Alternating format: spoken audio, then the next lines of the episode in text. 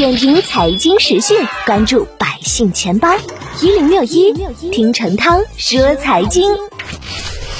在网络购物当中，由于消费者和产品存在地理隔离，无法直观的感受实物，导致对购买商品不满意的情况频繁发生。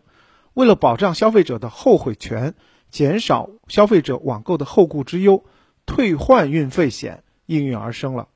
所谓退换运费险。其实就是一种运费保险，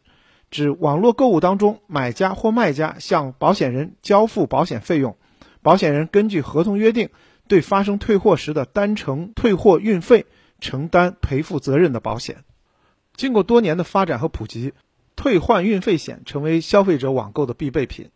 为消费者的网购保驾护航。但是，依然有部分的消费者对退换运费险有误解，认为。退换运费险是万金油，可以为网购过程当中出现的所有问题来兜底儿，从而引发了交易纠纷。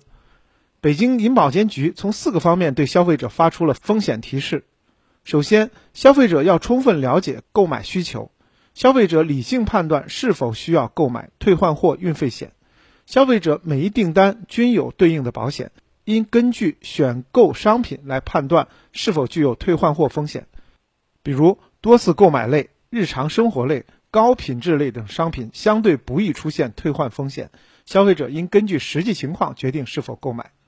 其次，消费者要合理比价，退换运费险的保费与实际订单内容、消费者是挂钩的，理赔额度根据买家的收货地和卖家退货地之间的距离来判断赔付额度，一般最高限额为十八元。消费者可以通过计算实际保费和理赔金额的差价。以及理赔金额是否覆盖实际运费，选择是否购买。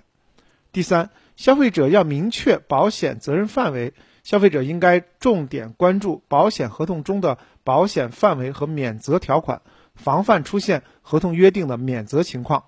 通常导致无法理赔的原因包括买卖双方未能达成一致的、超过保险期间以及因承运方的责任导致损失等情形。最后呢，要了解投保和理赔的流程。确定购买保险后，消费者应该确认投保成功，避免因未交费成功等原因导致保单未生效。发生理赔事项后，应及时向保险公司申请理赔，并履行相关手续，比如填写退换快递单、退货事由等，保证及时得到运费赔偿。